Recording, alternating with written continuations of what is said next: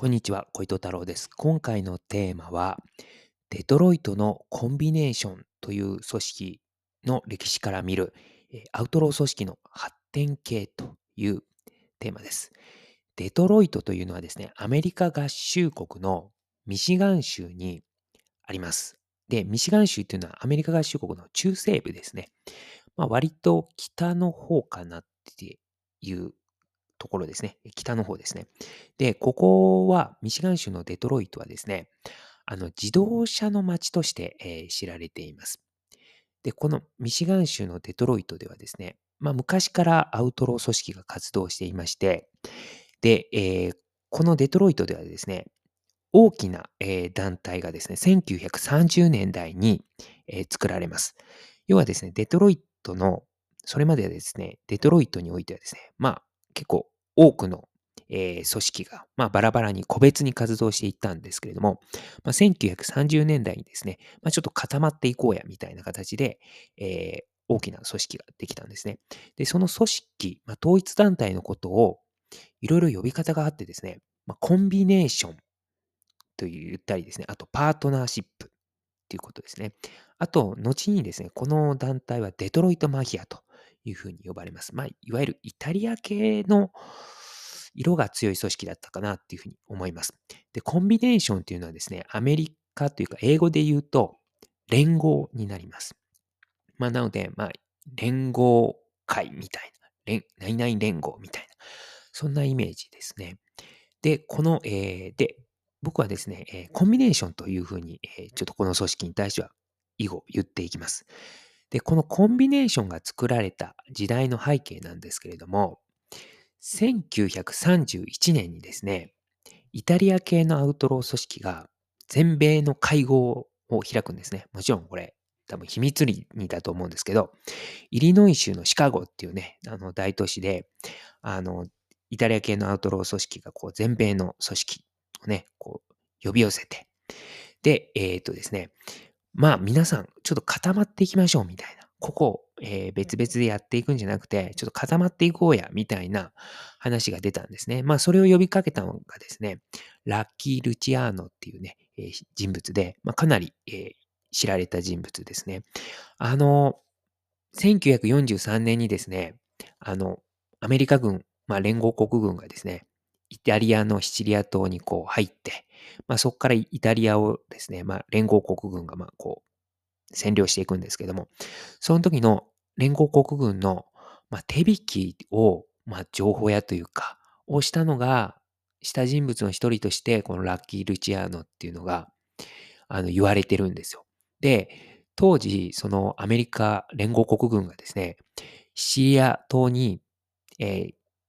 行く前、進出する前にはですね、ラッキー・ルチアーノはですね、アメリカ合衆国の方で収監されていたんです。捕まってたんですね。ところが、あの、釈放されてですね、あの、シチリア島に渡ったということなので、まあ、偶然と考えるよりは、まあ、政府の方が、まあ、アウトローの人間で、まあ、シチリア島に詳しいラッキー・ルチアーノを、まあ、利用したんじゃないのかなっていうふうに考えるのが、まあ、妥当ですよね。まあ、それぐらい、まあ、重要な人物が、まあ、その1931年にですね、呼びかけたっていうことですね。で、ちなみにこの1930年代っていうのはですね、当時の時代っていうのは、えー、っと、禁酒法がですね、あの、アメリカ合衆国では敷かれていたんです。ただ、えー、1933年に禁酒法は終わってますので、まあ、あのー、1930年代、えー、後半は、まあ、禁酒法ではない時代なんですけども、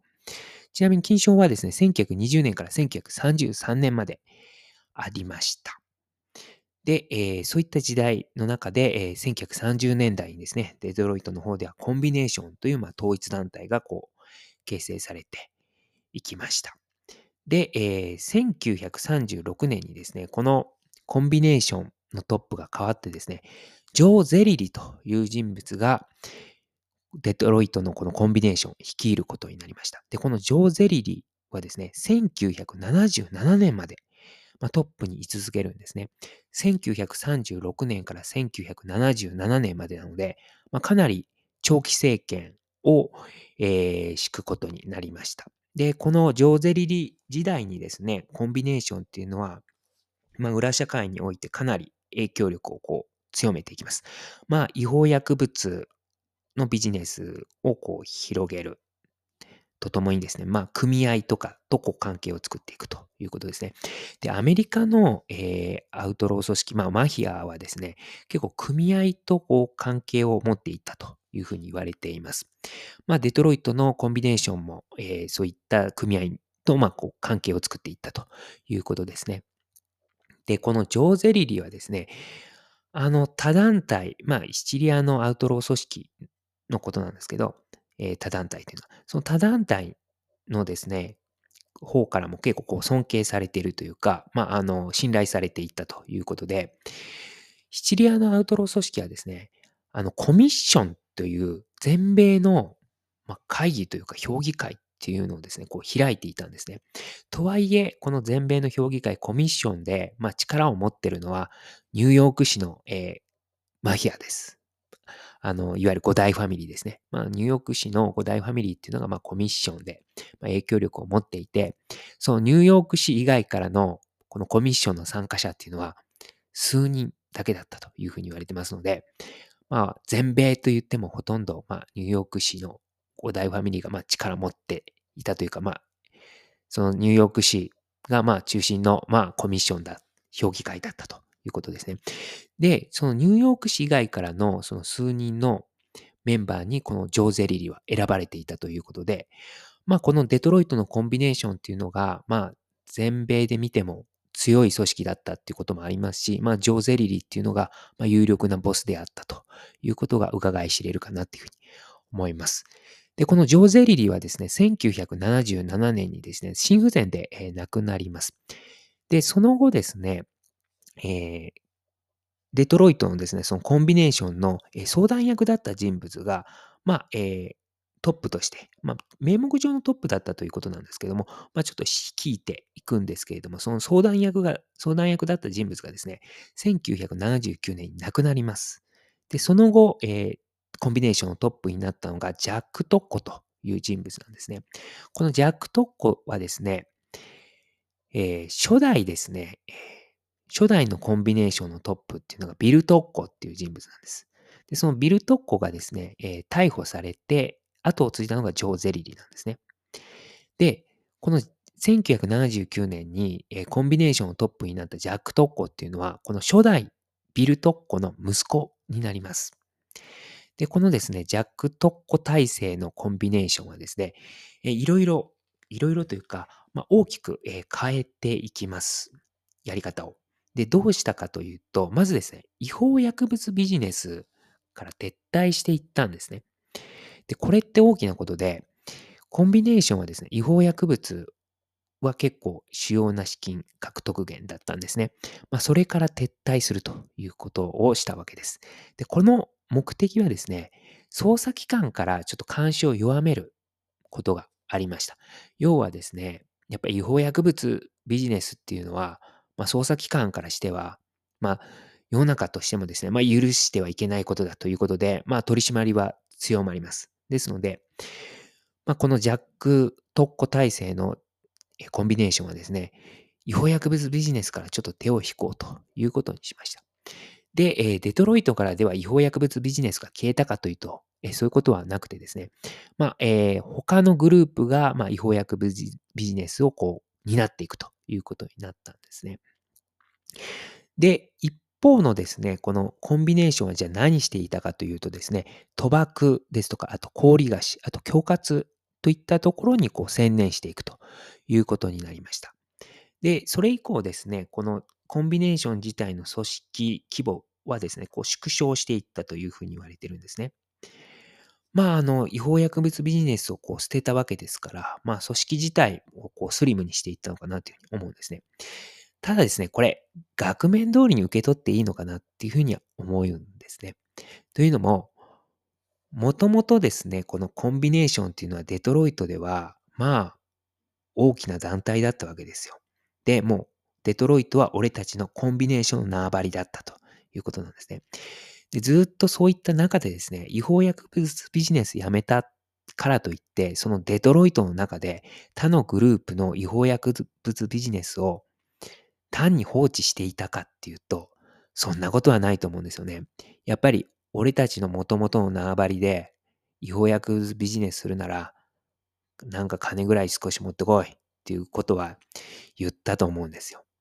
で、えー、その違法薬物ビジネスを新たにやるグループとしても、まあやっぱりこうコンビネーションもアウトロー組織なんで、やっぱ攻撃されたら叶わないということなので、まあちょっと金を納めとくかと、まあ場所代と思って金を納めとくかというような関係が成り立っていたんじゃないのかなっていうふうに思うんですね。なので、まあ見方によってはですね、これコンビネーションが違法薬物ビジネスをもう外部委託しちゃうみたいな風にも見えるかなっていうふうに思うんですね。まあそういった形で、一度ですね、こ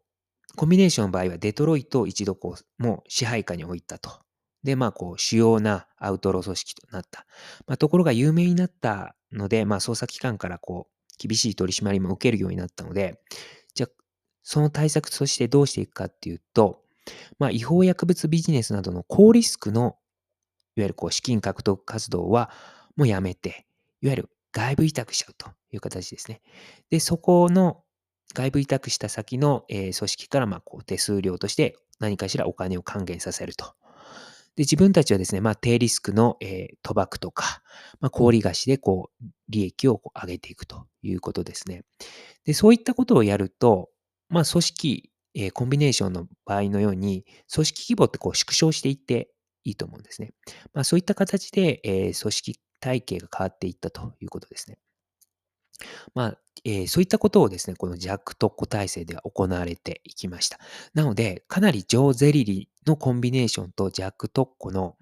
体制の、えー、コンビネーションっていうのはちょっとこう、色が違ってくるかなっていうふうに思うんですね。で、これはですね、あの、一度主要になったアウトロー組織っていうのは、そういった道を今後も辿っていくのかなというふうに僕は思ってます。で日本のヤクザ組織も今後、この1979年以降のジャック特攻体制のコンビネーションのような形になる可能性あるかなっていうふうに思っているんですね。で、日本のヤクザ組織も今ね、組織の規模がね、こう縮小体制に入っているというふうに言われています。で、まあ、構成員の数もね、年々減ってきてるっていうふうに言われてるんですけども、今後はですね、やはりこの1979年以降の弱特攻体制のコンビネーションのように、まあ、高リスクの家業はちょっともう半グレ集団とか、他の集団にやらせて、自分たちはこう低リスクの、まあ、ビジネスをや、えー、裏家業をやっていくということですね。ただ、縄張りはしっかり持っているので、その高リスクの、えー、家業をやらせている、えー、半グレ集団とからは、まあ、お金をもらうという形で、まあ、裏社会に君臨していくのかなというふうに思います。まあ、そういった形で、まあ、少数精鋭型になっていくということです。えー、まあ、少数精鋭型の、まあ、組織で、ヤクザ組織もやっていくんじゃないのかなっていうのを、ちょっとこの、えー、コンビネーション、デトロイトのコンビネーションの歴史を調べていて、え、思いました。今回は以上となります。ありがとうございました。